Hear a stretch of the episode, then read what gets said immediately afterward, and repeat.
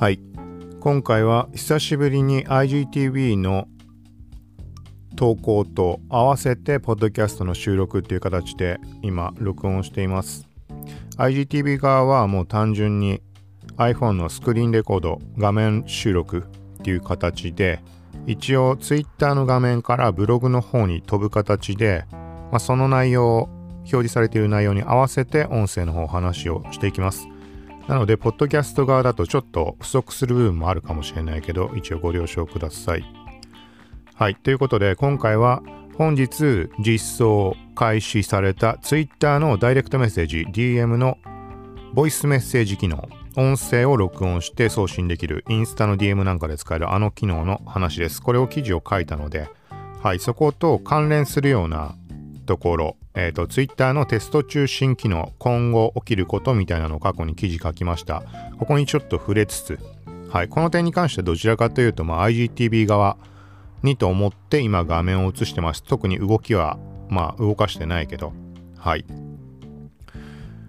ということで、一応今回 Twitter、ここに重点置いて話をしようと思います。この番組は、コーキシティが SNS、テイク、ガジェットの最新情報を独自の視点で紹介解説していくポッドキャスト、聞くまとめです。ながら聞きで情報収集に活用してください。はい、そうだね。この IGTV 側と思ってやってるのは、これ動かしてないって意味ないよね。はい。まあ、できるだけ手軽にというところと、もともとあった IGTV 側のバグとかあったりしたので、まあ、そこも兼ねて、確認も兼ねてちょっと今回やってます。はい。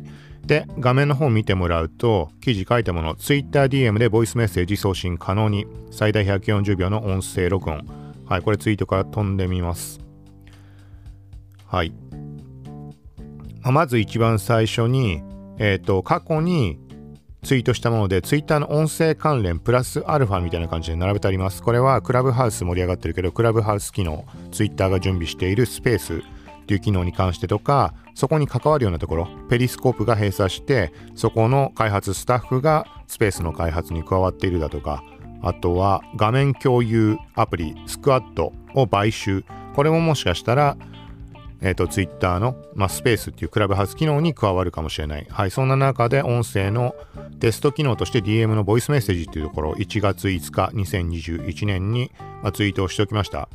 はい。で、本日 Twitter Japan が正式公開したっていう感じです。ブログの中では、まあ、概要を一番下、一番上に載せた上で、その後に実際の使い方っていう感じでざっくり書いてます。一応簡単にスクショも載せています。画面見てくれている人はわかると思うけど、まあ、普通に Twitter アプリの下のメニュー右下にあるメールのアイコン、まあ、DM 使ったことある人多いと思うのでわかると思う思うけど、ここタップします。で、送信先を指定した上で、下にメッセージを打ち込むテキストフォームあると思います。ここの右側に今までは多分紙飛行機アイコンかなんか出てたんだけど、ここに音声の波形、はい、みたいなのが表示されています。声のツイートとかするときにも出るような紫色のアイコン。はい。これ設定によって色変わるのかな ?Twitter アプリの。ちょっとわかんないけど、まあ、波形表示されるので、ここタップすると録音が開始します。はい。録音の時間っていうのは、最大140秒っていう風になってます。なので、ボイスメッセージとしては割と長く投稿できるのかなみたいな印象です。はい。で、あとはもう普通に停止を押すと録音停止するので、で、その後に音声の確認、再生して確認ができるみたいです。ちょっとそこまで詳細はここでは載せていないけど、はい。で、最終的に送信ボタンが出て送信する感じだと思います。はい。今この動画の画面の方では一応自分自身が送信した時の画面映しています。自分のアイコンが表示されてその隣に再生ボタンが出て再生するとまあ一時停止のアイコンが出たりして、まあ、ここで再生することができます。これは相手送信をまあ受信した側に関してもちょっと画像は載せてないけど同じような感じで表示されていました。はい。で、その下にちょこっと載せてあるものとして、試しにパソコンのブラウザでも DM 画面見てみました。したら、きちんと音声の再生もできました。はい。ただし、えっ、ー、と、声のツイートとかと一緒で、音声の録音とか送信に関してはパソコンからは現在はできないと思います。はい。で、さらに、まあこれもよく触れているけど、えっ、ー、と、新機能が使えない場合の話に関して、特に今回 Twitter の音声メッセージ送信機能、ボイスメッセージ機能が使えない状況の人ももしかしたらいると思うんだけど、基本的にはもう待つのが大前提になります。新機能が公開されたって言っても何ヶ月経っても使えない人ってのもいたりするので、ここはまあ何とも言えないです。単純に遅れている場合もあれば、あとはその人の環境、使用している環境依存、例えば極端に分かりやすいところで言うと極端に古いスマホを使ってるとかだと、そもそももうあの使えない可能性があるので、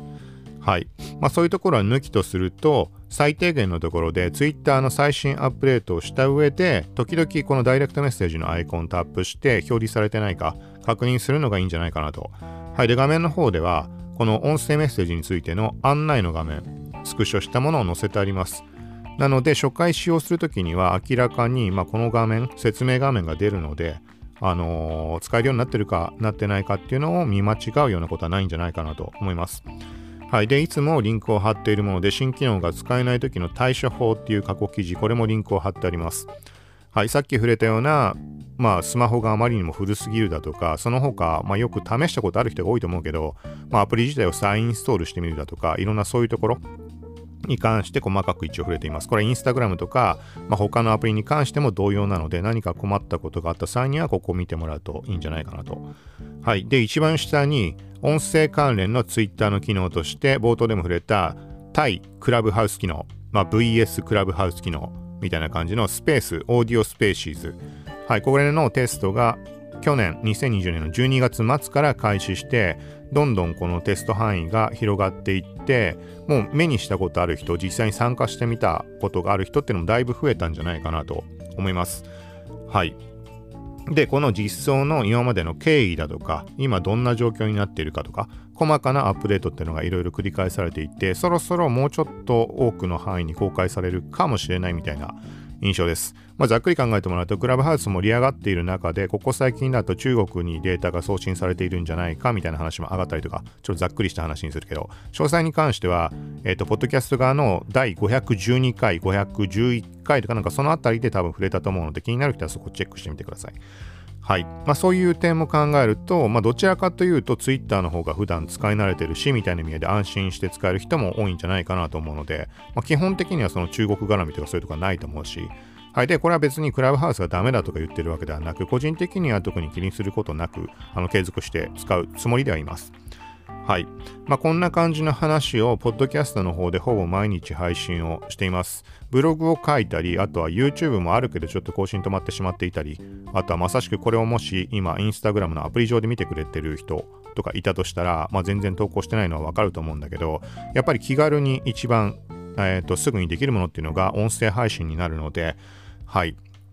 まあ、こういうもっとより細かな情報、まあ、ほぼ毎日配信しているので積み重ねでどんどんなんか把握していってもらえるものとかもあったりすると思うので、はい。まあ、このスマホの方の一番下の画面にも今映してるけど、Spotify のプレイリストで音声配信関連のものをこういうふうにまとめて聞けるようにしたりしています。はい、その他にも Twitter のプレイリストを作ったりだとか、いろんなことしてるんだけど、まあ、何にせよ、えっ、と、Apple Podcast だとか、えっ、と、Google Podcast、Spotify、あとは Amazon Music の中のポッドキャストだとか、そういうポッドキャストアプリのアプリの中で聞くまとめ、耳辺の聞くまとめ、はい。で、検索をしてもらうと、ちょっとこの画面の方だと左上にちょっとちっちゃいけど、聞くまとめって、はい、なってるんだけど、聞くまとめで検索してもらうと出てくるので、そこでフォロー購読しておいてもらうと、まあ、ほぼ毎日、はい、大体配信をしているので、そこでながら聞きで、最新の情報をチェックしてもらえたらと思います。はい。という感じで、まあ、今回はこんな感じかな。はい。で、タイミングあればちょっとやろうかなと思っているものが、今、Twitter のタイムラインを遡っているんだけど、はい、YouTube 側にも出して、もう全然やってないから出したいなと思ったもので、これやったらいいかなみたいな思ったのが、ちょっとありました。えっ、ー、と、なんか、久しぶりに YouTube があって、ツイえ、ー、YouTube ショートとか、まあ、要は TikTok 対抗機能の短い動画とか、そういうやり方をしていて、声を入れたりもしてなかったんだけど、はい。まあ、喋るってなると、ね、なんかある程度ままとまったというか、きちんと喋るタイプのものがいいかなっていうところで、これ、もう一回画面映してます。Twitter のテスト中心機能今後、まあ、起きることみたいな、1月25日に投稿したものです。Twitter に関してちょっとざっくり読むと、クラブハウス機能、収益化サブスク、ブロックチェーン分散型 SNS 機能、自動翻訳機能、ツイートアカウント、放置赤のバンユーザー ID 開放、DM 音声メッセージ。これはまあ今回対応したものです。はい。で、あとは自動ミュートとか嫌いボタン。はい。で、続いてスレッドとしてくっつけてあるもので、インスタグラムのテスト中心機能とか今後みたいな感じで、ちょっと早口できます。キーワード検索機能、いいね数のオンオフ、IGTV 広告と収益化、チェックアウト、DM ルームタブ、AR 試着、マップでスポット検索、リールのアフレコタッチアップ、カラーフィルター、ストーリーのミラーモード、フォトブース、フォトブースはも公開されたのかな？あとリミックス機能、残り時間表示。はい、さらに次のスレッドで、スレッズフロムインスタグラム、えっ、ー、と、インスタグラムの LINE みたいなアプリ、この中で音声の自動文字起こしの機能が備わるんじゃないかっていう、まあ、DM、あの、ボイスメッセージ機能に対してそういう字幕、テロップ機能がつくかもみたいな話です。はい。と、あとは Facebook 上でインスタストーリーを表示。自動オルトテキスト、ライブコマース、投げ銭、インスタライブの投げ銭機能。もうこれも、えっ、ー、と、実装というか、一部のアカウントで使えるってことなのかな。はい。と、あとはリールの UI が TikTok バージョンとか、収益化タブ、ツイート IG、インスタストーリーにシェア。これも公開されています、すでに。はい。あとはインスタ払いに Facebook Pay。ここは補足事項として、Shopify の ShopPay っていうものが、米国では追加開始になっています。その他、ストーリーの別 UI、ストーリーの縦、スワイプ。はい。みたいな感じのものも上がっていたりします。はい。今、ざっくりもうこの項目を読んだけど、ここちょっとだけ肉付けしつつ、動画の方、YouTube かなんか出そうかなと思います。はい、ちょっと時間確保できればっていう話になるけど、まあ、そんなところも考えていたりするので、今、ポッドキャストで聞いてくれてる方、インスタ上で見てくれている方いると思うけど、よかったら、えっ、と、まあ、ポッドキャストがフォローとか、YouTube をフォローするとか、インスタグラムのフォローとか、まだフォローしていないものがあれば、はい、それぞれに何かしら特化した形というか、まあ、動画か音声かっていう大きな括りになるかもしれないけど、はい、で、今後もやっていこうかと思うので、はい。よかったら今のうちにフォローなどしておいてください。はい。ということで、ポッドキャストに関しては、まあ、さっきから言ってるみたいに、ほぼ毎日配信しているので、また近いうち配信をしていこうと思います。さようなら。